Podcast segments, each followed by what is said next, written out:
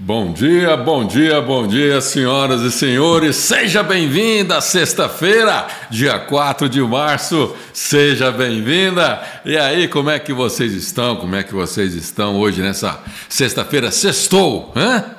Sextou, é de novo. Como os, os, dias têm voado, né? Não dá nem tempo de fazer muita programação, não dá nem tempo da gente poder refletir no que já passou, porque os dias estão agitados e cada dia mais rápido que o outro. Impressionante. Sou só eu que estou tendo essa impressão. Os dias estão muito acelerados. A impressão que dá é que Deus está apertando o botão lá de 1x, 1.5x. Aumentou em 50% a velocidade. A impressão que dá é essa. Não dá tempo de nada. Fui dormir ontem quase meia-noite. Acordei hoje às 5 da manhã. Estou indo para um curso agora depois da live, apertado por causa do horário e não tem tempo para nada. Apesar que esse negócio de não ter tempo para nada é malandragem. É malandragem aqui da nossa mente. Na verdade, nós temos tempo para fazer qualquer coisa desde que nós possamos o quê? Priorizar. O segredo está em priorizar. Você tem priorizado o seu tempo? Porque muitas vezes a gente vai fazendo e acudindo aqui e ali o que mais é urgente e a gente esquece de priorizar. Muito bem, muito bem. Vamos lá, vamos abrir sem demora aqui a nossa a nosso texto bíblico né, nosso texto bíblico. Vamos abrir, vou colocar aqui no Instagram também, vou colocar no YouTube, no Facebook, todo mundo aí observando o texto bíblico, não é?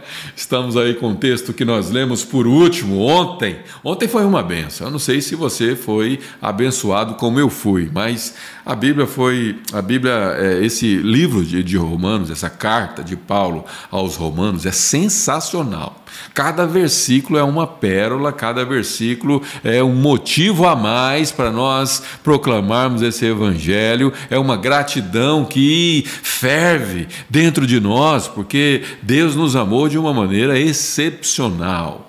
E ele, o plano de salvação de Deus para nós é um plano perfeito, é um plano que cumpre a sua justiça de maneira cabal, de maneira integral, de maneira completa, de maneira absoluta, de maneira definitiva, irrevogável, irretratável. E em Cristo Jesus nós podemos ter vida, vida e paz. Foi a expressão que nós lemos no, no final de um dos versículos. E nós terminamos com o entendimento do versículo 9, que diz assim: Vocês, todos nós, vocês, porém, não são controlados pela natureza humana. Não, vocês não são controlados pela natureza humana. A natureza humana, ela tem dentro de, de nós o pecado que continua habitando em nós, mas nós não somos controlados por ela. Pelo contrário, nós devemos ser controlados pelo Espírito que milita contra essa mesma natureza humana. E o vencedor, nós aprendemos ontem, quem é? Quem é o vencedor dessa batalha que acontece aqui dentro?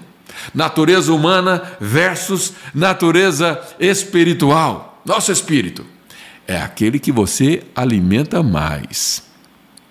Começa a alimentar mais a sua natureza humana, que quem vai vencer é ela, não é o seu espírito, não. Né? E se de fato o Espírito de Deus habita em vocês, essa nessa luta é o Espírito que vence. Não tenha dúvidas disso. E se alguém não tem o Espírito de Cristo, a ele não. Melhor, vamos, vamos obedecer às vírgulas aqui. E se alguém não tem o Espírito de Cristo, a ele não pertence. A ele quem? A Cristo. Se alguém não tem esse Espírito de Cristo, a ele Cristo não pertence. Então você precisa ter esse espírito. E se você não tem, tem uma razão única e exclusiva para você não ter. Só uma razão. Falta você confessar e arrepender dos seus pecados. Esse arrependimento, ele é, ele é nativo daqueles que confessaram. Confesse Jesus, creia que ele morreu para te salvar. Basta isso. O arrependimento é consequência natural e o Espírito passa a viver em você. Aqueles que não é nascidos de Cristo, o Espírito Santo não vive nele. E ele não é adotado por Deus, não é filho de Deus, não. É só uma criatura de Deus e não é filho adotado por Deus. Nós vamos aprender isso e vamos falar mais sobre isso ainda nesse capítulo 8. Capítulo que é, eu disse, é o ápice da carta, esse aqui, esse capítulo 8 Todos eles são importantes, mas o capítulo 8 é o mais rico, na minha humilde opinião, tá bom? E eu tenho muitos, eu tenho aí o apoio de muitos teólogos e estudiosos que pensam da mesma forma. Uma vez que Cristo habita em vocês, embora o corpo morra por causa do pecado, olha só, o seu corpo ele ele é, precisa morrer para nascer em Cristo. Lembra do capítulo 6? No batismo, nós morremos para o pecado, morremos para é, a sentença de morte da lei. Lembre-se, a lei é o marido, o marido bom e perfeito. Mas esse divórcio, esse rompimento desse casamento, só pode acontecer se um deles morrer. E quem morre somos nós, não a lei. A lei é a perfeição de Deus para nós. A lei é onde a clareza do que nós estamos fazendo de errado nos mostra o que, que nós temos que fazer. Essa é a lei perfeita, santa, mas nós morremos para esse marido bom, que é a lei. Morremos e nascemos em Cristo, regenerados, nova criatura. Né? Uma vez que Cristo habita em você, Cristo habita em você? Habita mesmo. Você tem evidências disso? Tem provas que ele habita em você? Existe como se provar isso. É, as coisas de Deus são espirituais, são pela fé, as coisas de Deus são invisíveis muitas vezes, mas tem como provar. E eu vou te explicar. Cafezinho na mão? Coloca a xicrinha aí, deixa eu saber. Tem como provar. Sabe como? Ontem foi o dia de quê? Ontem foi o dia da gratidão. Ontem foi o dia da gratidão. Um coração grato, um coração alegre, feliz, independente. Opa, desculpa, ontem não foi o dia da gratidão. Ontem foi o dia do perdão. Corrigindo, me perdoe. Quarta-feira foi o dia da gratidão. Quarta-feira é o centro, né? Se a semana nossa útil tem uma pirâmide assim, vamos, vamos traçar um gráfico assim. Quarta-feira é o centro. Gratidão. Né? Os dias estão voando. Eu não sei. É, se eu não prestar atenção, eu não sei se hoje é quinta, se é sexta, mas hoje é sexta-feira. Hoje é o dia do amor. E ontem foi o dia do perdão. E já já eu quero saber como é que foi o seu dia do perdão, mas quarta-feira é o ápice, que é a gratidão. Então, uma das maneiras de provar se você é, tem Cristo habitando em você é o seguinte: Todos nós passamos por luta, certo? Cristo não nos enganou. Aliás, Paulo vai falar nessa carta sobre isso. Vai falar o seguinte: olha, eu já estou sabendo como viver com as lutas, porque eu sei viver tanto lá em cima quanto lá embaixo, e eu já me adaptei, porque eu sei que é assim mesmo. Então, se alguém vender um evangelho barato, te, te, te, apresentou um evangelho barato, uma graça barata, porque a graça ela é de graça, mas não é barata. Não. O preço que foi pago para você ter essa graça de graça foi um preço muito alto. E se alguém vem te apresentar um evangelho triunfalista, ou um evangelho que é só vitória, é só vitória, é só vitória, não, não acredite. É mentira. Mentira de Satanás, aquele que é o pai da mentira. Não, não é só vitória. Nós temos lutas tremendas na nossa jornada, lutas dificílimas. Agora, essas lutas que nos cercam a todo momento, nós temos problema, nós temos situações que são aos olhos humanos impossíveis de acontecer. E muitas vezes nós vivemos com situações assim durante anos. Agostinho, que foi um grande é, é, líder da história cristã, é, Agostinho ele era um depravado, um promíscuo, um homem longe dos caminhos do Senhor, as, quase que a sua vida, a metade da sua vida praticamente. A sua mãe, que era alguém é, compromissada com o Evangelho, uma mulher de oração, ela orou por, pelo seu filho por 30 anos. 30 anos. Imagine a cena. Uma mãe orando por um filho durante 30 anos e o filho na esborna, na mulherada e só é, é, queria saber de, de promiscuidade. Ele estava totalmente oposto ao que a sua mãe orava por ele. Mas ao fim de 30 anos, esse homem se rende e se torna um grande líder. Um grande estudioso e um teólogo que é, é respeitado durante a, é, ao olhar para a história. Nós olhamos para a vida de Agostinho e respeitamos o seu valor, o valor que ele tem. E aquela mulher, é, eu não sei se foi ela que disse ou se foi João Wesley que, que mencionou sobre ela, mas a, a menção diz assim: o filho de muitas orações não poderia se perder. Muitas orações, 30 anos de oração. Sabe o que é uma mãe orar 30 anos por um filho perdido? Um filho que só causa tristeza. 30 anos. Mas o filho de tantas orações não poderia se perder. Porque a oração é poderosa e nós muitas vezes vivemos durante muitos anos brigando e lutando contra uma situação, uma circunstância. Mas se Cristo habita em você, sabe o que acontece? Sabe qual é a evidência de que Cristo habita em você? Esse é o ponto aqui, não é? A evidência é o seguinte: você mesmo passando por lutas, mesmo passando por é, é, situações que aos olhos dos outros parece impossível, você tem um sorriso no rosto e um motivo para glorificar o nome de Deus.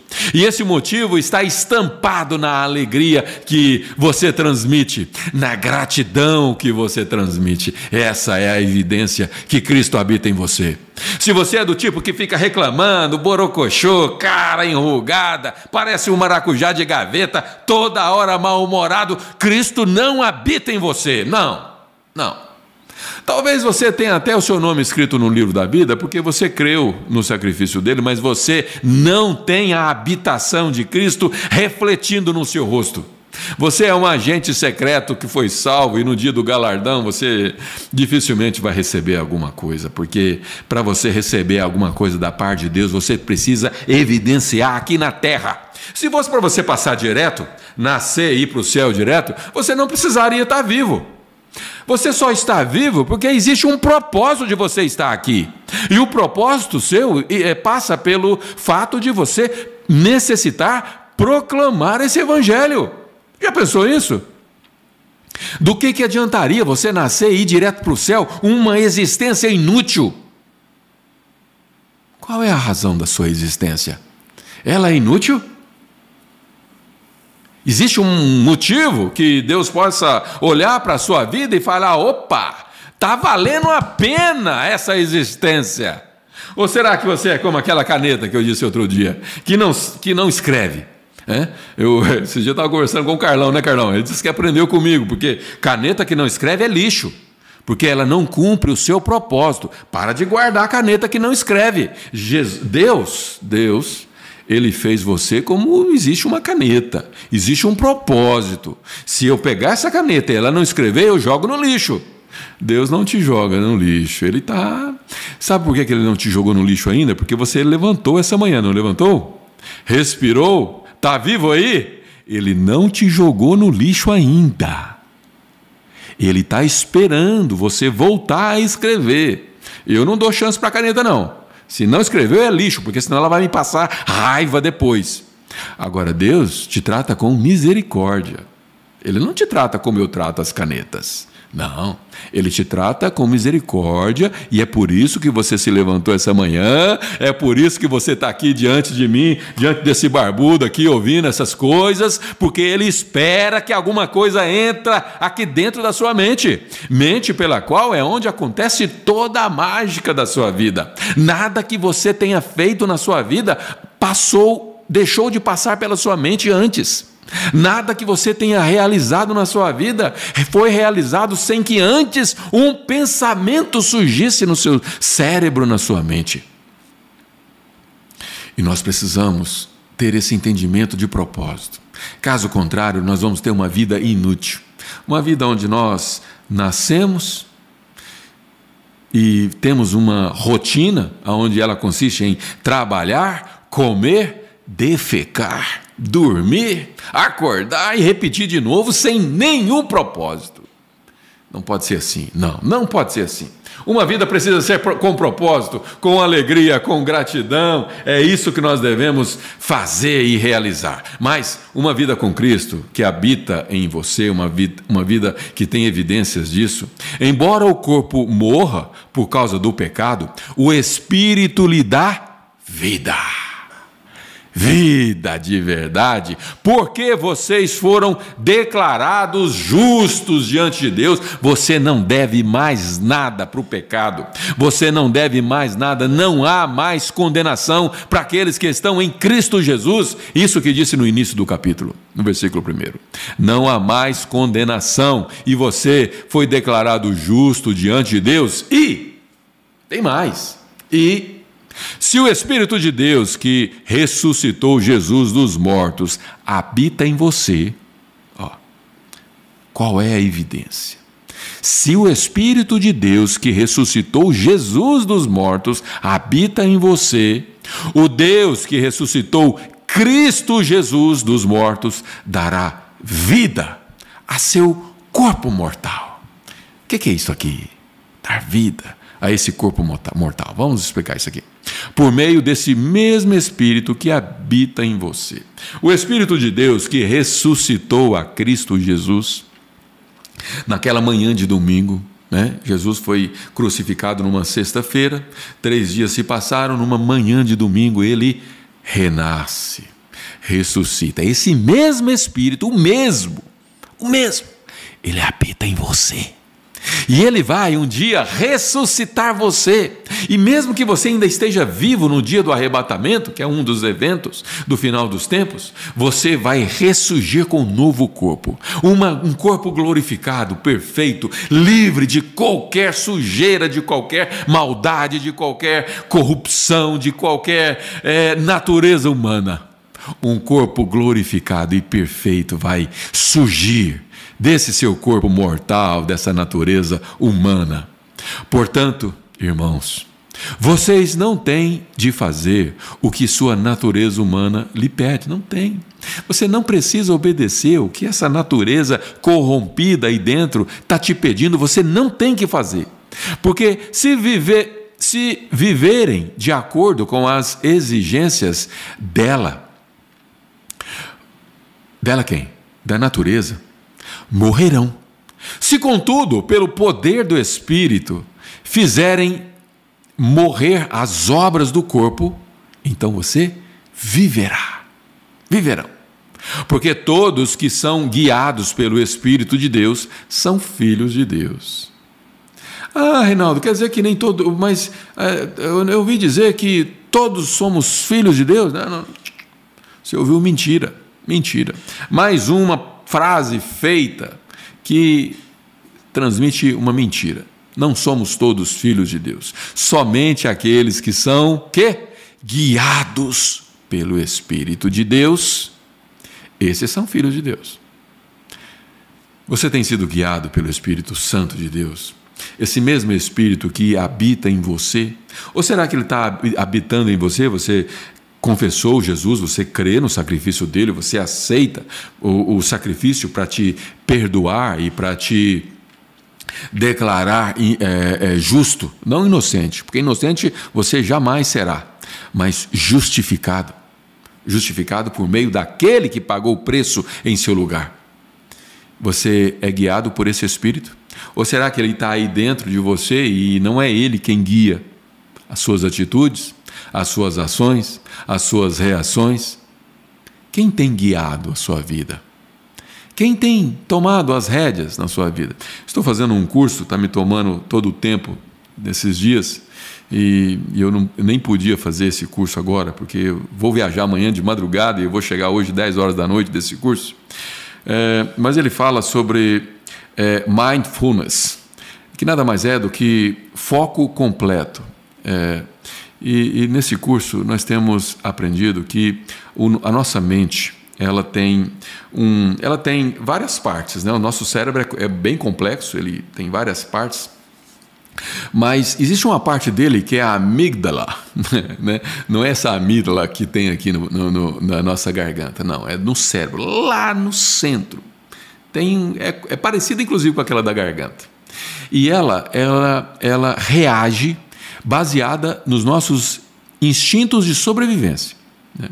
Então, por exemplo, é, alguma coisa acontece de repente, o seu instinto de sobrevivência dispara um gatilho que tenta te proteger. Né?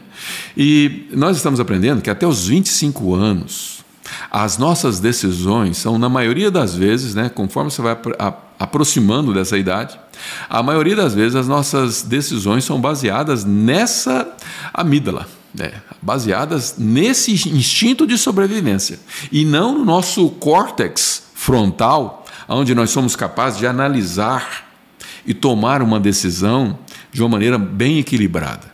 Né? Somente depois dos 25 anos que nós temos essa capacidade é, pronta, vamos dizer assim. E aqueles que são guiados pelo Espírito, ele tem a capacidade de tomar as decisões não baseadas em impulsos. Porque, convenhamos, as decisões que você tomou que foram baseadas em impulsos, Impulsos baseados nas suas crenças, baseados naquilo que você aprendeu, baseados nas fortalezas que existem na sua mente, aonde você aprendeu que é, ah, eu, eu se mexeu comigo vai levar. Tomou, é, como é que é? Deu, levou. Isso não é o instinto baseado no, na direção do Espírito Santo de Deus. Não. Se você é guiado pelo Espírito Santo de Deus, você aprendeu com Cristo que quando alguém bate numa face, você precisa deixar outra disponível e não revidar. Ontem foi o dia do perdão e eu gostaria de saber aí se alguém tem alguma experiência interessante, se houve perdão, perdão genuíno, se houve alguma coisa. Coloca aí. Se eu por acaso deixar passar e não ler agora, eu vou ler depois, mas compartilhe, porque se eu não ver, mais alguém vê e isso é importante, pode edificar. O dia do perdão é um dia importante, meus irmãos. Muitas vezes nós temos grandes demandas e que exigem perdão. E, e, o nosso perdão, ele é um bálsamo, né? Como a dona Ana escreveu ontem, ele, ele liberta um prisioneiro cujo prisioneiro somos nós. É. Ele, a ausência de perdão é um veneno que você toma com a intenção de prejudicar o outro, mas quem está tomando o veneno é você mesmo. Um veneno mortal, um veneno que te destrói devagar. Um veneno que te impede de avançar, te paralisa. A falta de perdão é algo terrível, é algo destruidor, é algo avassalador. Algo que você precisa ficar atento e por isso nós temos o dia do perdão. Perdão não só de grandes coisas, mas de coisas pequenas. Perdoar é relevar. Alguém discordou de você? Revela. Muitas vezes nós criamos inimizades por causa de questões onde nós simplesmente discordamos. Puxa vida, se você discorda de questões políticas, ou de questões sociais, ou de questões, é, seja lá qual for, não crie uma, uma, uma discórdia com seu irmão por causa da sua falta de concordância com ele. Não, de maneira nenhuma. Muito bem, vamos lá, vamos, vamos prosseguir aqui no versículo 15. Pois você, é, vocês, no plural, né? Nós, pois vocês, vocês aí que estão me ouvindo agora, não receberam um espírito que os torne de novo escravos medrosos. Aliás, o medo que nos paralisa, que nos impede de cumprir os nossos propósitos. O medo, que é o, o oposto de coragem, né? Lembra daquela dualidade que nós mencionamos algumas vezes? Né? Tudo tem o oposto, o seu oposto. Tudo tem o seu oposto. Coragem tem como oposto o medo. Você precisa ser corajoso e não medroso, e muito menos escravos medrosos. Não, não seja um escravo medroso. Mas sim o Espírito de Deus que os adotou como seus próprios filhos. O processo de adoção, em, em, se você analisar o processo de adoção, e eu posso falar, porque eu tenho uma filha adotiva, né, não faz muito tempo, mas o processo de adoção, se você poder, se você reparar, é um processo maravilhoso. Por quê? Porque normalmente, na maioria dos casos, você há de concordar comigo que os filhos nem sempre foram planejados totalmente, né? Nem sempre, né? Muitos casos são, Mas se você admitir, você vai perceber que, é, na maioria dos casos, não. É, os filhos de sangue. Mas o adotado, você tem a intenção de adotar. Você passa por um processo dificílimo. Eu mesmo, eu e minha esposa, estamos na fila de adoção aqui no Brasil há, há quase três anos. E nós não fizemos muitas exigências, não. Aceitamos crianças de qualquer cor, de qualquer tipo, até quatro anos de idade, aos cinco cinco ou seis, eu não sei. Nós colocamos ali, porque quando você vai entrar no processo de adoção, um processo complicadíssimo, demora, o nosso caso demorou quase um ano. Muitos documentos, visitas de assistentes de sociais, você tira foto da casa, você tira foto de vários lugares, você tem entrevistas, uma, duas, três entrevistas com assistentes sociais e todo um processo jurídico é criado até que um juiz valida que você pode adotar. E mesmo assim, já tem quase três anos que nós estamos aqui no Brasil. É, na nossa adoção que nós fizemos, que foi internacional, durou quatro meses, eu acho. Talvez até menos, porque eu sou muito acelerado, eu não deixo as coisas é, para depois, eu, eu, foi um processo muito rápido. E o fato é que na adoção você deseja e você planeja, você se esforça muito mais do que um filho sanguíneo, sabia? Muito mais. Normalmente os filhos sanguíneos, eles acontecem meio que ali no percurso mas um filho adotado, não. Você se esforça e você, de maneira proposital, você busca aquilo e aquilo é com muito esforço. Então, no tempo de, de, é, de Jesus, é, os romanos tinham um, na Grécia em Roma e no, no próprio naquela época, né, no, no ano é, onde essa carta foi escrita, a adoção, o filho adotado, ele era um filho muito respeitado, muito respeitado. E aqui Deus, ele, ele usa a expressão porque de fato nós fomos exatamente adotados. Nós não nascemos é, de Deus da maneira que Jesus é filho de Deus. Não. Jesus é o único filho de Deus. Né? A Bíblia diz isso. Né? É, João 3,16 menciona, em outros lugares também. Jesus é filho único unigênito. Mas nós somos filhos também, porém adotados. Adotados como seus filhos próprios, como se tivesse nascido de Deus. Porém adotados, porque nós chegamos até Cristo, até Deus, como filhos, através de uma decisão que nós tomamos ao aceitá-lo como Pai. Você precisa aceitar o sacrifício de Jesus, porque só assim você aceita Deus como Pai. Aqueles que não passaram por esse processo de adoção não são filhos, são criaturas que Deus criou. Criou e com amor deu a sua própria vida para nos resgatar como filhos adotivos. Espero que tenha ficado claro que isso é importante. Agora, nós chamamos, nós o chamamos Abba Pai. Abba Pai. Aba, uma expressão no aramaico que diz respeito a um pai querido, paizinho. É, e pai, uma expressão romana, né? É, uma expressão que o conjunto é Aba, pai, que atende aos dois públicos, gentios e judeus. Aba, pai, paizinho querido, paizinho amoroso. E é assim que Deus nos vê nos vê como um filho muito querido, muito desejado, que ele conquistou com preço alto. Se o processo de adoção ele é complicado, para Deus foi um processo muito difícil e sacrificado. Deus, como Pai, doou o seu Filho unigênito para morrer e sofrer. E Jesus, como parte dessa trindade, se deu por nós para que nós pudéssemos ter um papai de verdade e eterno, perfeito e absoluto.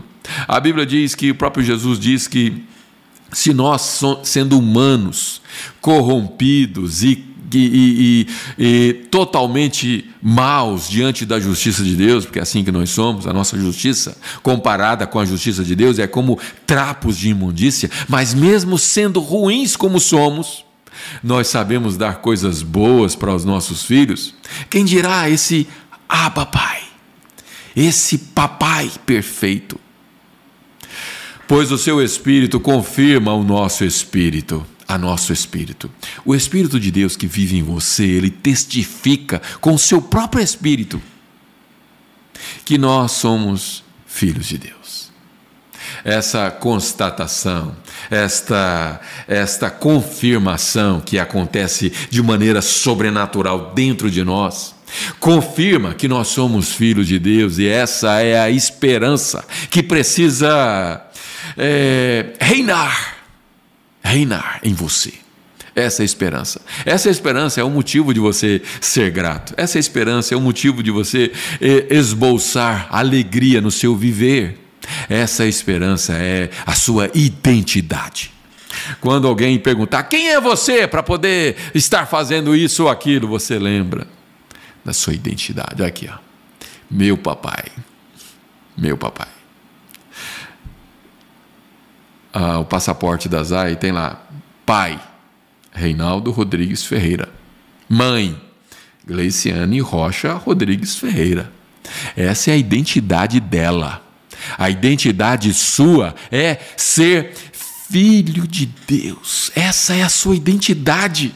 Você precisa entender que um Deus poderoso e soberano, absoluto, Senhor dos senhores, Criador do céu e da terra, é Ele que é o seu papai.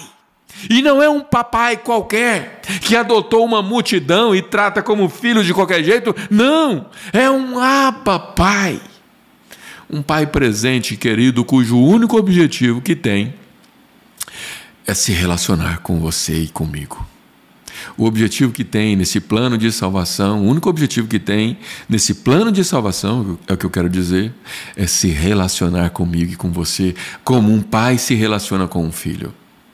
Se somos seus filhos, e aqui então Paulo começa eu já disse outras vezes e não me canso de repetir. Paulo, ele foi magnífico nessa carta.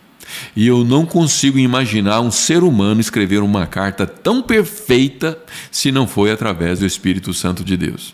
Principalmente nos dias que ele viveu, onde não tinha acesso à internet, a material, à biblioteca. Não, tudo revelação de Deus. É impossível um ser humano, mesmo sendo inteligente como ele era, mesmo sendo estudado como ele era, mesmo conhecendo muitas culturas, muitos idiomas, um ser humano jamais conseguiria, de esforço próprio e por mérito próprio, escrever um texto tão completo e tão perfeito. E ele então, na sua, nessa perfeição da sua escrita, da sua, da, do seu discurso, ele segue dizendo o seguinte: se somos seus filhos, então somos seus herdeiros. Olha que perfeição! Que conclusão perfeita! Se você adota uma criança, um filho, ele é seu herdeiro e nós somos herdeiros e, portanto, co-herdeiros com Cristo. Co-herdeiros com Cristo, é isso que nós somos. Você não apenas recebeu uma identidade, você recebeu uma herança uma herança que a traça e, e a ferrugem corrói, não, uma herança eterna, perfeita, depositada no banco da eternidade e que você aqui na terra pode usufruir de parte dessa herança, porque ela é sua. Se de fato participamos do seu sofrimento, participaremos também da sua glória. Que sofrimento que você participou? Não foi o sofrimento da cruz, porque esse preço ele pagou sozinho. Você não tem mérito nenhum, nenhum naquele sofrimento, mas esse sofrimento que a Bíblia menciona aqui, Paulo menciona, é o sofrimento aqui da terra. Aquelas lutas que eu falei para você que Jesus não nos enganou. No mundo tereis aflições, mas tende bom ânimo, porque se você participar dessas aflições comigo, eu participarei também com você na glória. Essa é a nossa herança, é a nossa promessa, é isso que precisa motivar o seu dia. Não é as circunstâncias que devem fazer com que o seu dia seja bom, seja ruim. O que precisa fazer com que o seu dia seja bom, seja ruim, é esse entendimento que você, primeiro, é filho de Deus, segundo, você é herdeiro e é co-participante da glória que há em Cristo Jesus. Essa é a sua esperança, esse é o seu sentido de vida. O seu sentido de vida está baseado em quê? Eu conheço pessoas que colocam o sentido de vida em coisas, em dinheiro. Eu me lembro, eu era muito pequeno.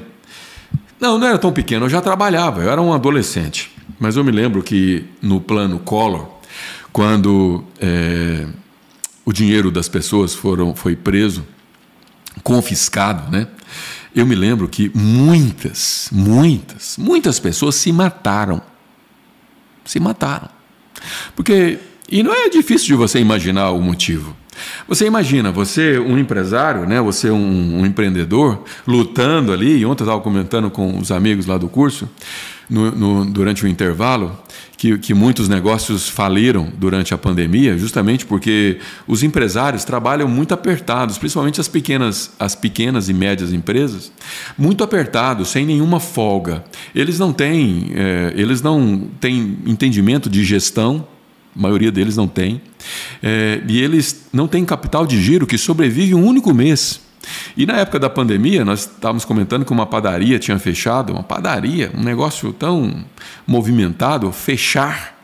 Por quê? Porque veio o Covid, é, fecharam-se as portas, né? lockdown, e durante um mês, um pequeno negócio consegue até sobreviver com muita dificuldade. Pega empréstimo, cheque especial e consegue. Agora, dois meses, aí fica difícil. Três meses, quase impossível. Quatro meses, sem chance. O negócio que não tem uma reserva e não tem uma, uma é, não tem uma gestão organizada não sobrevive em tempos de dificuldade assim.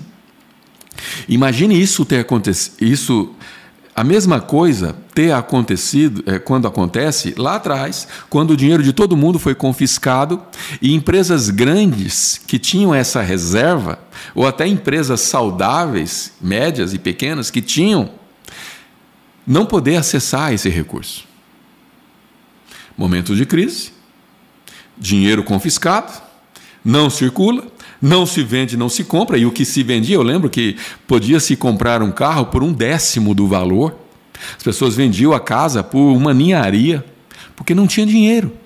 E por causa disso, muitos se mataram. Por quê? Se mataram porque não podiam honrar os seus compromissos, ou porque o seu o dinheiro, o amor ao dinheiro o coração deles estava no dinheiro, muitas vezes. Os motivos são muitos, mas nos fazem entender com clareza quais são. O fato é que, se as pessoas que têm a sua esperança em coisas, em pessoas, eu conheço famílias que. Eh, casamentos que foram desmanchados porque um bebê ou uma criança adoeceu e morreu. E a esperança estava tudo naquilo. A nossa esperança, a sua esperança, precisa estar em Deus. Como Jó mencionou muito bem, nu você veio e nu você vai voltar para Deus. Louvado seja Deus. O entendimento de louvar e engrandecer o Deus a despeito de qualquer situação precisa ser a sua, a sua motivação de respirar e de viver. Caso contrário, você vai, é, você vai depositar a sua esperança, as suas expectativas em coisas que são passageiras.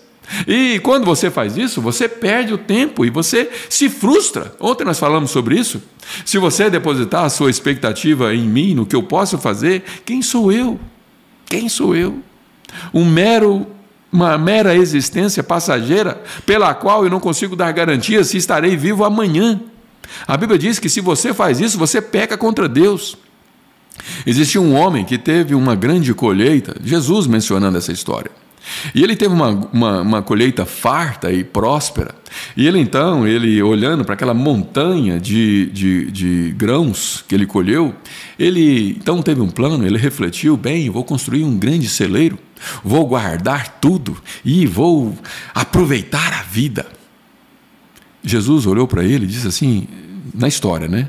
Jesus não é uma história que Jesus estava de frente dele de verdade. Era uma era uma é, uma história contada. Jesus então diz assim, louco. Hoje mesmo pedirão a sua alma. E aí, os seus planos, como vão ficar? Eu e você vivemos dias corridos, é, é, é atarefados, né? Eu acabei de dizer que parece que a nossa vida está no 1.5x, muito acelerado, parece que está fora do normal. E se a alguém pedir, se a eternidade pedir a nossa alma, para onde vai ficar tanta correria? Você acha que o mundo vai parar pela sua ausência? Você acha que a sua família vai parar tudo por causa da sua ausência? Não, vida que segue. Vida que segue. E nós começamos falando de tempo e de que quando nós dissemos que nós não temos tempo é uma tremenda de uma malandragem do nosso cérebro, porque o que nós não temos é uma organização que prioriza aquilo que é importante. E é isso que você precisa fazer. E priorizar o que é importante, muitas vezes, diz respeito a você priorizar as coisas que são eternas, alimentar o seu espírito e não a sua natureza humana.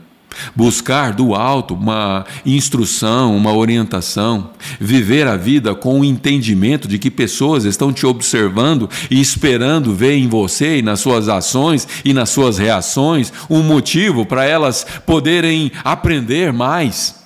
Mas ao invés disso, eu vejo idosos cometendo atrocidades da sua própria vida, vivendo uma vida debaixo de fofoca, debaixo de intriga, e quando as pessoas olham para elas, querem ficar longe. E não é à toa que muitos idosos passam por períodos de depressão, porque essa rejeição, ela é consequência natural. Nada mais é do que os frutos daquilo que você plantou. E hoje é o dia do amor. Que tal se você soubesse semear amor na vida de alguém? Você consegue? Será que você é capaz de ter criatividade suficiente para saber como você pode semear amor na vida de alguém? Dia do amor. Uma sexta-feira cujo objetivo é você amar. Amar quem? Amar quem te ama. Olha, não sei se isso tem muita vantagem, não, viu? Jesus disse que até os ímpios fazem isso. Amar quem te ama não tem mérito nenhum. Agora, se você amar é, o seu inimigo, aí sim você vai estar tá colocando brasas vivas na cabeça dele e você vai estar tá construindo alguma coisa que realmente faz sentido. Ou se você não tem essa, esse altruísmo de amar o seu inimigo, ou se o seu coração ainda está preso a questões e, enfim, não vou te julgar. Tente amar quem você não conhece. Tantas pessoas que precisavam somente de um abraço. Abraço. Conhece pessoas no seu trabalho que está passando por uma dificuldade tremenda? Coloque os ombros no ombro dela, mesmo de máscara.